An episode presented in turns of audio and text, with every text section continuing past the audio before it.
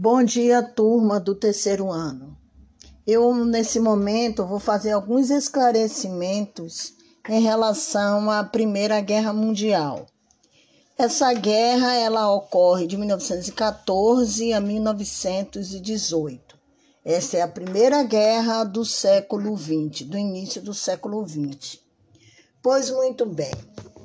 Como a gente já havia estudado um pouco a política imperialista, então, neste contexto, vocês devem lembrar que durante essas disputas por áreas de domínio, os países da Europa acabaram se envolvendo em grandes disputas coloniais, que como já haviam repartido, né, praticamente o mercado europeu havia crescido absurdamente pelo fato de todos os países da Europa já está na sua fase de revolução industrial, eles acharam que aquela área era pouca e que precisavam lançar de novos mercados. E aí é quando a disputa parte para as áreas da, do continente africano e do continente asiático. Nessas disputas imperialistas, elas vão se tornando cada vez mais acirradas.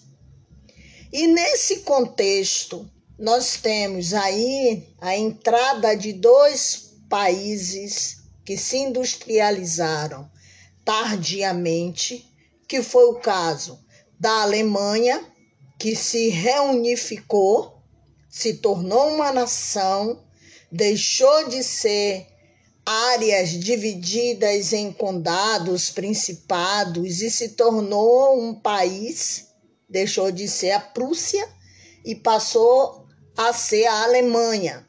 A Alemanha ela ganha uma força muito grande. O seu processo de industrialização é muito acelerado e aí ela corre para começar a querer as áreas também do continente africano e asiático. E nesse processo de reunificação, nós também temos a entrada da, é, da Espanha, que ela também se reunifica, oh, desculpe, desculpe, a entrada da Itália, que ela também se reunifica e também vai começar a exigir novas áreas de mercado. Enfim, no momento que parecia para a Europa, de um modo geral, um momento chamado da Bela Époque, que é um momento de prosperidade, de desenvolvimento, é um momento até da psicanálise que surge com Freud para estudar comportamento humano, ligado com as questões sexuais e que tudo faz parte, e de arte, de obras de arte, de novos temas e de nova tecnologia, né? Que o homem do período aí do início do século XX achou que estava vivendo já no final do século XIX para XX o melhor momento da história da humanidade, de grande progresso tecnológico, né, de, de aviões e de novas máquinas de produção em massa, de tecnologia avançada para o período mas essa segunda fase da Revolução Industrial a gente também considera como a fase de revolução industrial agressiva, porque a conquista desses novos mercados, a conquista de, novos, de novas áreas de produção, ela vai ocorrer na medida em que eles também tiveram cada vez mais armas potentes, com poder de matar maior. E é dessa forma, durante o século XIX, que eles vão adentrando ao continente africano e asiático, tomando posse daquelas áreas que pertenciam àquela população que ali estavam e vão ganhando cada vez mais seu império. Como eu acabei de falar, nós temos aí a entrada da Alemanha e da Itália, que não são bem-vindas. Não são bem-vindas. Então, se eu pergunto para vocês qual a causa da Primeira Guerra Mundial, não é uma causa que vocês irão compreender única, mas é um conjunto de conjunto de situações que culminaram com a, com a, com a guerra. Esse conjunto, esses elementos são bastante complexos, porque envolve uma série de outros fatores que vão culminar com a Primeira Guerra. Então, nós temos aí uma disputa imperialista, né? Que nessa disputa imperialista nós temos a Alemanha que vai adentrar nesse processo e exigir áreas de mercado do continente africano, se torna uma ameaça para a Inglaterra e a França principalmente, porque principalmente porque essas duas aí eram as maiores detentoras de áreas coloniais. A França e a Inglaterra se sente de, for, de certa forma até ameaçada pelo poderio econômico da Alemanha. E a Alemanha, por sua vez, né, passa a desenvolver o chamado pangermanismo, que esse movimento né, ideológico do pangermanismo está ligada com o nacionalismo, né? O nacionalismo, porque a Alemanha vai defender os seus interesses de expansão territorial, esse pan-germanismo é que vai levar, digamos assim, um fortalecimento do povo alemão, do ponto ideológico, de, do, do sentido cada vez maior de querer conquistar áreas, de dominar e de se expandir cada vez mais.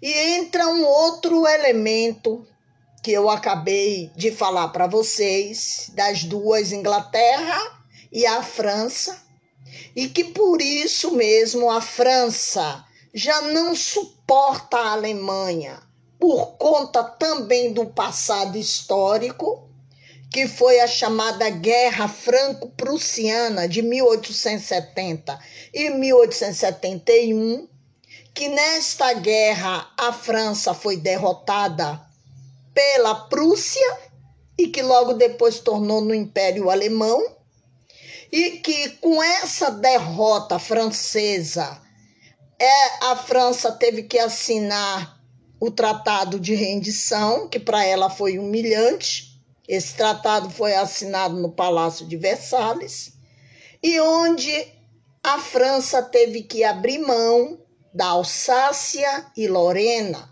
regiões importantíssimas do ponto de vista econômico para a França e com essa derrota, a França não esqueceu. Então, uma possível guerra seria já uma ideia pensada pelos países, os grandes países né, da Europa envolvidos nesse conflito, já seria uma, uma possibilidade como forma de garantir áreas que haviam sido perdidos, de garantir a sua hegemonia e de se estabelecer. No que diz também respeito ainda à questão nacionalista, a gente tem uma outra, uma outra conjuntura até mais complexa, que envolve os Balcãs. Essa região do sudeste do continente europeu era uma região dominada pelo Império Austro-Húngaro. Só que o Império Austro-Húngaro já estava em ruínas por causa das diversas facções nacionalistas dentro do império e que essas facções nacionalistas elas já tinham um movimento separatista dentro do território E com essa questão dessa tensão balcânica, também envolvia a questão da Sérvia e do Império Austro-Húngaro. A Sérvia desejava anexar a Bósnia, a Bósnia-Herzegovina, ao seu território. Os sérvios também tinham o apoio do Império Russo. E aí já se desenvolvia o chamado movimento pan-eslavismo, que o ideal da Rússia era unir todos os povos sérvios em torno da Rússia e formar uma grande nação dominada pelo czar. Então vocês podem observar um quadro de muitas tensões e rivalidade e as nações europeias manteram-se na realidade em um verdadeiro labirinto de alianças, que é neste contexto que começam a se formar as alianças políticas e militares, com o objetivo de que já estavam sim prevendo uma guerra, a possibilidade da guerra se tornava cada vez mais eminente. Então foi formada a Tríplice Entente, formada pela Rússia, pela Grã-Bretanha e pela França. Em contrapartida, foi formada a Tríplice Aliança, que envolvia a Alemanha, o Império Austro-Húngaro e o Império Otomano e a Itália. Chama atenção mais adiante que a Rússia, em 1917, entra na sua guerra civil. Mas no próximo momento eu irei estar falando da Revolução Russa. E com essa guerra dentro de casa, a Rússia assina um, um tratado, um acordo de aliança com a Alemanha, se retira da guerra. E como havia os acordos, né, os acordos. No lugar da Rússia, então, entra os Estados Unidos. Bem, formadas essas alianças políticas, acontece que dentro dessa chamada corrida armamentista, que tinha como objetivo fortalecer cada vez mais, né, o conflito que já estava eminente porque esta guerra, para os envolvidos, essas nações envolvidas diretamente, não via outra possibilidade de acordo de paz e de se manter uma relação de equilíbrio, de harmonia com os outros países da Europa. Mas achavam que a melhor forma de resolver era na base da disputa militar mesmo. Então, qualquer faísca dentro deste contexto aí já seria uma bomba para explodir, porque a Europa inteira estava vivendo como se fosse um grande barril de pólvora. Só precisava de uma faíscazinha, um rastilho de pólvora aceso e tudo ia para os ares. Essa ideia já estava cada vez mais crescente. Como eu, eu tratei no início da questão da Bela Époque, eu quero chamar a atenção o seguinte: para a população, de um modo geral, o povo, uma ideia de guerra estava distante porque as pessoas estavam vivendo ali as suas vidas, né? Dentro desse contexto que inicialmente eu falei de progresso, de tecnologia, em Paris, tomando seus cafés, discutindo obra de arte, discutindo cultura, discutindo filosofia, e daqui a pouco, no dia 28 de junho de 1914, explode uma guerra. Então, para essa população aí, realmente foi uma grande surpresa. Para os envolvidos que estavam construindo isso, apenas a morte de Francisco Ferdinando, herdeiro do trono austro-húngaro, foi apenas um, como eu falei, um motivo para iniciar um conflito maior.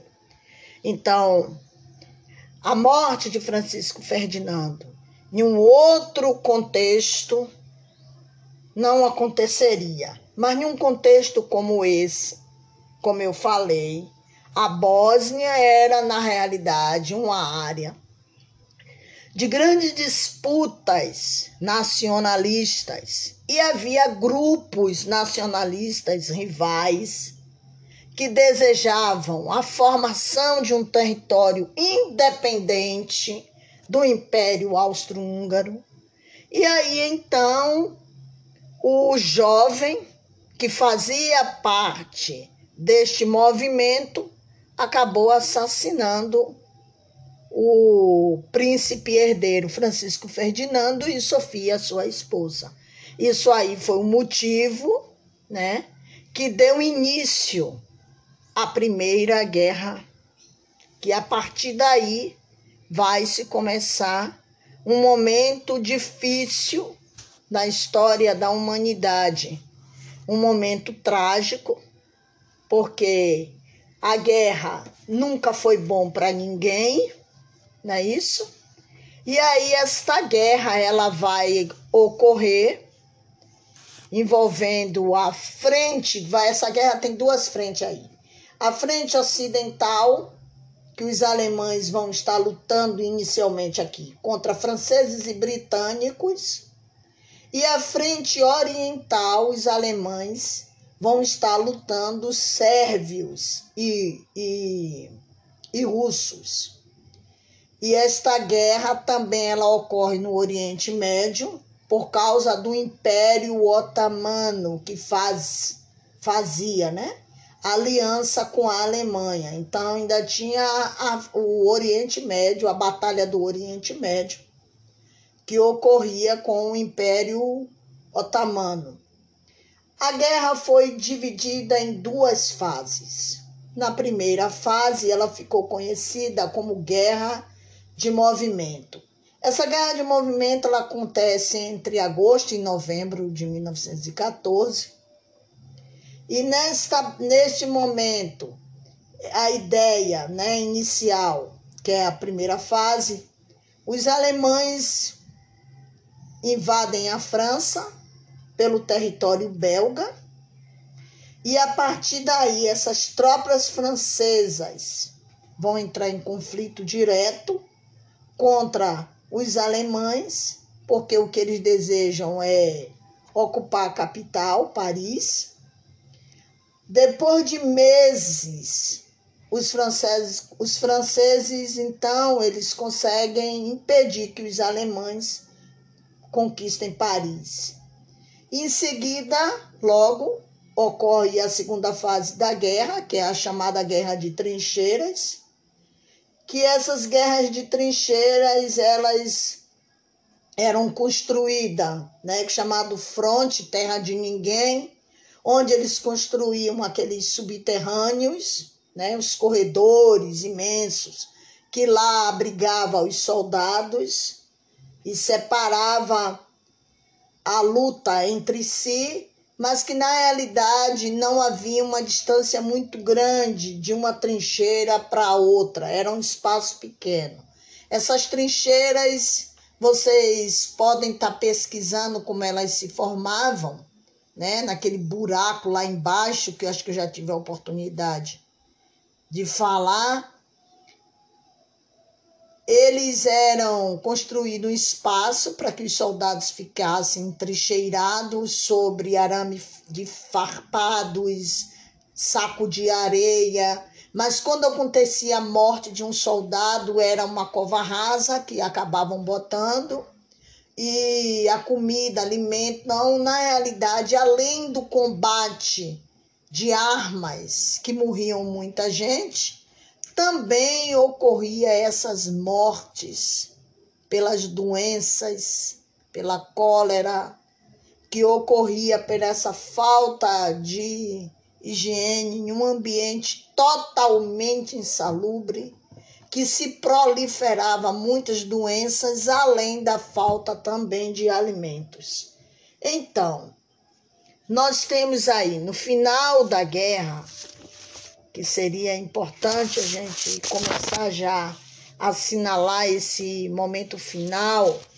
Nesse final de guerra, com a entrada dos Estados Unidos, quando passa a ter também seu território é, bombardeado, os Estados Unidos entra com os chamados Yankees e como eles já estavam mais descansados, porque não estão num conflito desde 14, mas quando eles entram justamente em 1917, um ano para a guerra acabar, eles estão em condições é, física melhor do que os outros que já estão no conflito desde 14.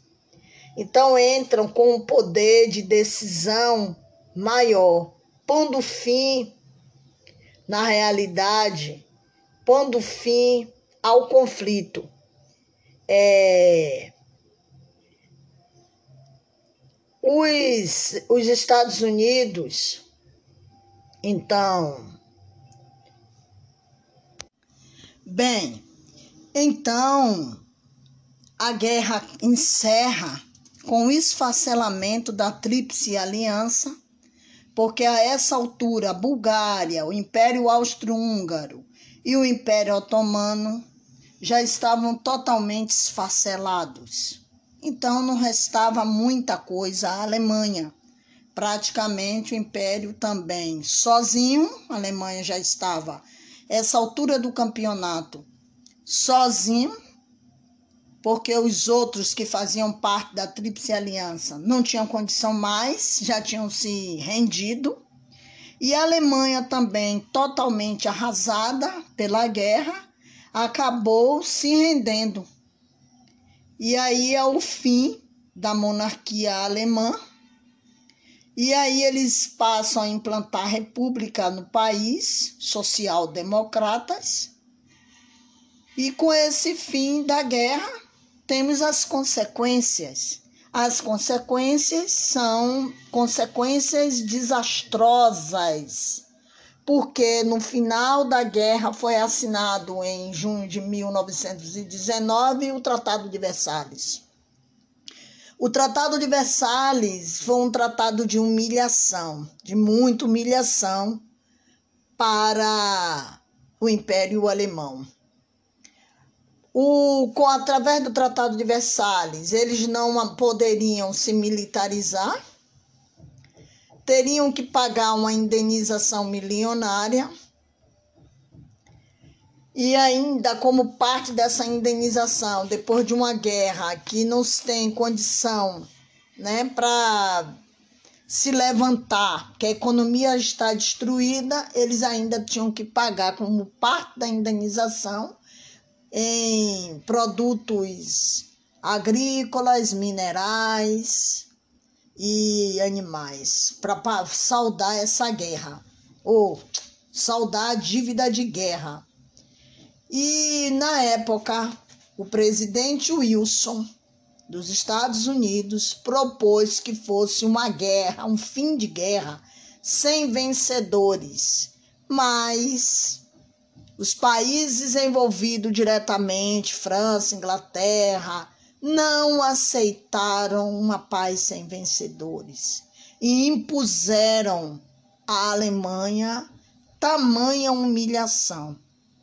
Essa indenização, esse fato de, de, de aí foi o momento do grande arrevanche da França com a devolução da Alsácia e da Lorena, motivo pela qual até entrou na guerra. Então, isso aí também foi satisfeito. A humilhação para a população alemã foi imensa. Logo em seguida, uma grande crise, né? Que na realidade a crise já estava sendo vivida, porque os campos já estavam destruídos com a guerra já não estava com produção agrícola, com a seu criatório animal também mortos. Então foi um, uma tragédia muito grande para a Alemanha. Então Wilson propôs o chamado 14 pontos de Wilson, que era uma, um fim de guerra sem vencedores, mas que estabeleceria uma paz e um equilíbrio dentro do país com aquela lição. Como eu disse que não foi aceito, o que é que vai estar nas entrelinhas, já demarcando uma nova situação? A nova situação é que dentro ainda do século, meado do século XX, mais outra guerra, que foi a guerra né, de, de 39 a 45. Então, entramos com a Segunda Guerra Mundial, que já foi praticamente estabelecida com o fim da primeira pela imposição. Então, é isso aí, gente. Além dos 10 milhões de mortos, né, economia esfacelada e países, todos eles que se envolveram no conflito, totalmente destruído, esse é o resultado da Primeira Guerra Mundial.